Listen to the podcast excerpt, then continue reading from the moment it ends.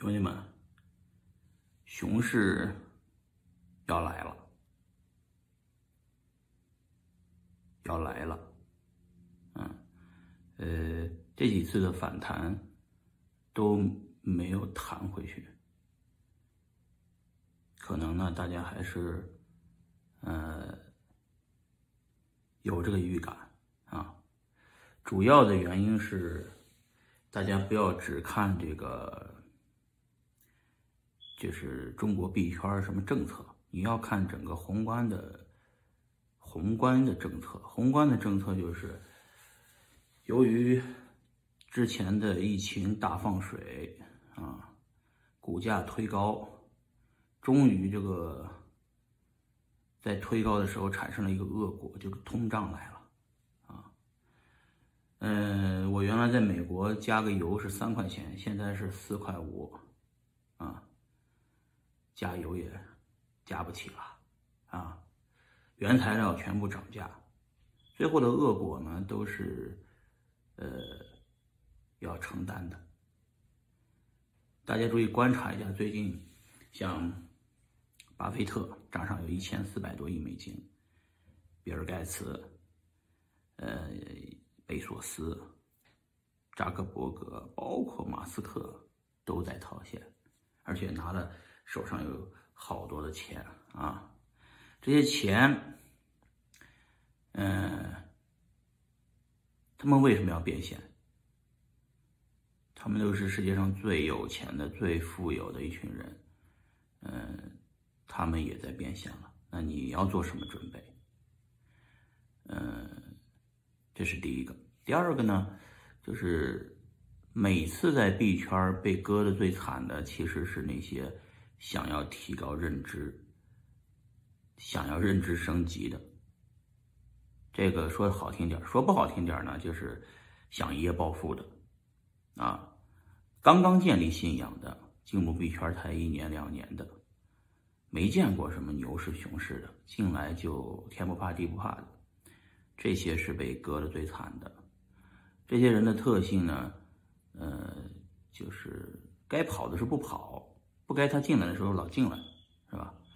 其实，在牛市的时候，大家都赚钱。那个时候呢，大家发现很多人都疯了一样的在呃宣传各个币要暴涨啦，要又要涨了几十倍啊，等等等等。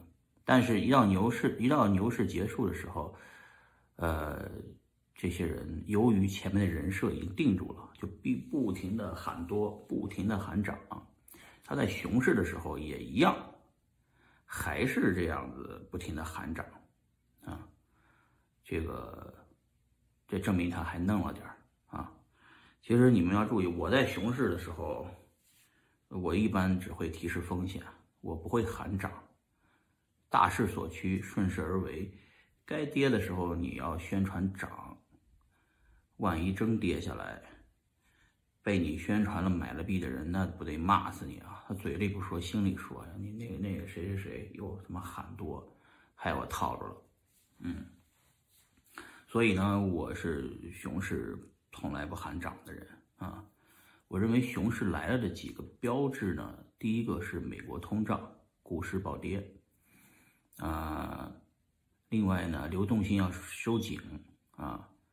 股市如果不涨，币价很难上涨。但是股市这个盘子太大，股市如果涨，其实需要太多钱了。现在，关键是像巴菲特这样的老狐狸们呢，他们拿着钱根本不抄底，嗯，他们根本不买，就等着跌呢。跌到什么时候他们才会买呢？我也不知道。但是这些人经历了好几轮的周期，好几轮的经济危机。他都扛过来了，你不得不说，我们也得留个心眼儿，是吧？在 B 圈里头的同志们呢，往往都容易忽略一个问题，就是认为，呃，就是认为自己是赌神吧？啊，其实我身边有些年龄比较大的朋友，这一轮也一样的，这个被割了，啊。呃，原因是什么呢？原因可能是想的，想一步到位，直接退休啊。本来呢已经退休了，拿着养老的钱，有点本金，呃还不错，过的小日子挺舒服的。呃，在国内还有个工厂，是吧？呃，在这个这个实体经济不好的情况下，把工厂的钱抽出来，开始做入实体，做入虚拟虚拟市场啊，股票市场不敢进，进去以后被割，觉得币圈嘛还很新，毕竟还很很早。进来以后，刚开始都是挣钱的，因为买什么都挣嘛，对吧？但是后来这个没经验，出来了一堆的这种山寨币的时候，呃，忍不住就冲进去了啊，上千万就冲进去了，冲进去以后一把被套住啊。那现在跌成屎了，你是卖还不卖吧？基本上都要卖，割肉，那就进来一千万变成五百万了，对吧？或者是本来挣了两百万，又亏了负的两百万。是吧？这个这种现象非常多，所以说呢，我我还是谨慎的跟大家说，这个牛市一般情况下一年了不起了，但是熊市一般是两年，所以大家现在要做好一个储备，现金储备啊，如果有反弹啊，如果到了你的这个盈利点或者获利已经两倍三倍以上了，一定要适量的把本金和利润的一倍拿出来。啊，如果不拿出来，你到时候连抄底的钱都没有，好吧？我其实不太希望币圈就保持一直的牛市，因为真正造富的人，造富、造富的这个阶段主要是在熊市，因为一旦进入熊市，我们又能进入一个，呃，对吧？别人不玩了，来我给我把筹码都给我吧，是吧？这么一个好的时机。但是你如果一直拿着筹码，一直没有变现，等到了熊市的时候你就没钱了，啊！可是你到了熊市的时候，你也有上有老下有小，你该花钱还得花钱，你到时候的币也得卖，是吧？嗯，也没办法啊！如果你不卖，你就得把币抵押借钱出来花，但是你借的钱总得还，不还就要还利息，这个币圈利息还挺高的，是吧？嗯，有的人说这个政策到底会怎么样？到底有没有影响？我的意见是，呃，有影响，当然有影响了，但只是说这个影响最好是一次性释放完，不要慢刀的炖肉、拉肉的，很难受。就说希望这个政策呢一步到位，直接关掉，直接全部关掉得了啊，就关闭这个中国的用户炒币这个通道，就像呃土耳其一样。是吧？就像这个，呃，之前的俄罗斯，还有之后的印度一样，直接关掉得了，别学美国，别学日本、韩国，呃，日本、韩国都发牌照了，是吧？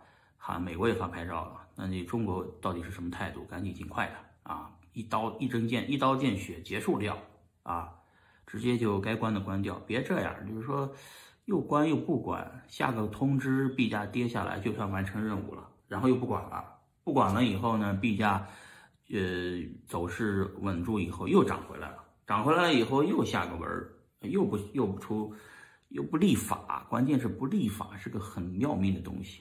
什么叫立法呢？就像这个是黄色网站，是吧？这就立法了，坚决是扫黄打非，有法律规定。比方说，嗯，这个这个炒外汇换外汇，那明显是违法的，是吧？你不能，比方说这个翻墙也是违法的。但是一个炒币又不定义成违法，呃，大家又不知道怎么回事儿，老百姓都冲进来玩儿，完了你一会儿一个通知，一会儿一个通知，也不解决什么问题，是吧？还不如一步到位把所有利空全出完啊，就直接就关了得了，啊，关了得了以后呢，这个币价也就，哎，就能跌到底儿就跌到底儿了，到这个底儿结束了，结束了，你该买买，啊。你就甭管了，这就利空出完了。中国这是全世界最大的利空了吧？如果这个利空出完了，也就该涨了吧，对吧？啊，其实大家看淡一点，就是，其实作为呃管理者啊，就是呃很正常。你是换了你是这个主管部门，你也应该这么监管，没问题，对吧？但作为所有用户来说，你不要狂热，任何事情都不要狂热，是吧？狂热有什么用啊？就那天我一个大哥跟我聊天说这个，哎，快跟你嫂子劝一下，你让他把币赶紧卖了。嗯，这个我劝不动他。然后我就说，跟那个嫂子说说嫂子，你是你是跟马斯克过呢，还是跟你老公过呢？那肯定跟我老公过呀。那你是信仰马斯克还是信仰你老公呢？我当然信仰马斯克了。我说错了，你就应该信仰你老公，啊，挣了这么多了，抽出本金来一点都没错，把利润抽出一倍来也没错，剩下的你愿意放那儿放那儿是吧？但是说你始终这个不不拿出来，这也是，如果真的你们赔了钱，我到时候我作为兄弟我过意不去，是吧？好像我没提醒似的。但是我就说这里面涉及的朋友太多了。我只能提醒身边的朋友：如果你已经几倍获利了，已经啊，这个这个，甚至有人十几倍获利了，在币圈，那这一把呢，我建议你们把本金抽出来啊，呃，或者留出一些一倍的利润在手上，万一真跌下来，你有钱抄底，或者是你不抄底了，你就已经获利了结了，是吧？过日子去了，剩下的币不是还是纯利润吗？扔在那里边就别动了。是吧？呃，如果你始终要这样，就是你你你们去过澳门赌场没有啊？我给你们形容一下澳门赌场。我去澳门赌场，就是在卫生间里头碰到一个人，啊，这个人在那里撕心裂肺的哭，呃，我们也不敢上去问他怎么回事他肯定是输钱了呗，对吧？啊，后来才知道他不是输了自己的本金，他是把自己借了钱，借了高利贷输了。这就是说，他他将来的人生没有翻牌的机会了，除非他做违法的事情才能翻身，否则很难翻身，是吧？嗯，我建议大家看一部电影这部电影呢叫啊，呃，叫《妈祖有座城》，是吧？好像叫嗯，是这个白百合演的演的就是澳门的一个公关啊，跟澳门的几个赌客之间的故事啊。那里面非常形象地说明了什么是澳门的这个现金局，什么是这个打台底的啊，什么是这个这个杠杆加杠杆是吧？什么是爆仓啊？还有一个人在真正赔光钱的时候，他会是一个什么状态？那几个演员都演得不错，你们建议看看，别光看那个赌赌圣、赌神之类的片儿片儿，看多了以后你会觉得哇，那赢钱好爽啊，是吧？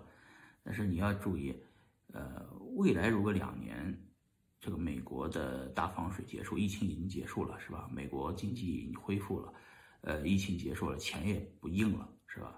然后钱还紧张了，那个，呃，这次的这个，这次的这个 K 型曲线已经很明显了，是吧？中产的钱也被这些，呃，华尔街的这些人都割，割的，割光了，嗯，很多人。在一辈子攒了一辈子钱，就因为这一波牛市，啊，冲进来直接被割光了，是吧？所以说各位一定要注意啊，这个做金融这件事情是一个非常专业的事情，数字货币这件事情也是一个非常专业的事情。你要活得久，你要活久见，你不要图一时之快啊，挣点钱。嗯，大家都可以，关键是能落袋为安的没几个。逃顶的又有几个人，是吧？我我能在这个币圈里面能活这么久，是有我的一套生存逻辑的，就是胆子小嘛，说白了就是，是吧？你没有发现我这个人连员工都不敢雇，雇那么多人我还得开工资啊！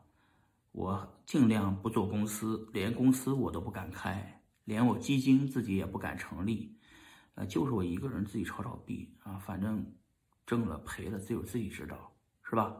但是你们如果是花了那么大的代价，建立了这么大的团队，你考虑你的熊市怎么过吗？你的现金储备够不够？现金流够不够？啊，不够的话，你要做好准备了，对吧？别挣起赔不起，到时候熊市真来了，呃，现在熊市还没有真来啊，我只是提醒你们，牛市完了一定是熊市，你一定要做好熊市的准备。牛市牛了这么久了，难道一直牛下去吗？对吧？你啥时候把牛市结束了以后，我不是第一次提醒大家，这个牛市快来了，牛市快结束了，熊市快来了。呃，因为，呃，我视频也录了几个月了，是吧？其中有几个月的时候，大家提示不提，大家问过我这个问题，我呢，当时我说，当时候因为币价一直在上涨啊，我说牛市可能还得再坚持几个星期啊，但是呢，牛牛市一定会结束，熊市一定会来，这是我的预测。但是还有一句话，熊市完了以后，一定会有更牛的牛市到来，怕的是你。扛不过熊市，最后出局了啊！所以说，各位朋友们，你们要是听劝的话啊，一定要保证自己家庭的生活不要受任何影响啊，保持你家庭的现金流都正啊，起码你能准备两年的现金流。比方说，一年你们家里头花二十万，你们要准备四十万啊，够你花，或者说你。玩了这么久了，已经获利了，你把本金起码抽出来，保持你们家里的家庭生活不受到影响。这些本金不是让你拿来再去抄底或投资的，这是保证你们家庭生活的。如果你要准备抄底的钱，你就再变现一倍的钱啊！就是说你家里头生活需要二十万，你们的一年需要二十万，两年需要四十万，好吧？这我说普通家庭正常四十万，那你就起码套现应该八十万。啊，或者说你们当年投了整个事情投了一百万，啊，已经赚了这个一千万了。那好，你先把你的一百万再加另外一百万的利润先拿出来，啊，或者说拿去拿四百万出来，不管那么多，反正挣了，那剩下的币扔在那里暴涨了，你赚钱亏了，你也得认，是吧？呃，现在比较焦灼，一天暴涨暴跌都是百分之几十啊，很多人就在这个暴涨暴跌之中。有重复的推筹码、收筹码、推筹码、推筹码，还是我说的一句话：赌场怕的是你不来，不怕你赢钱。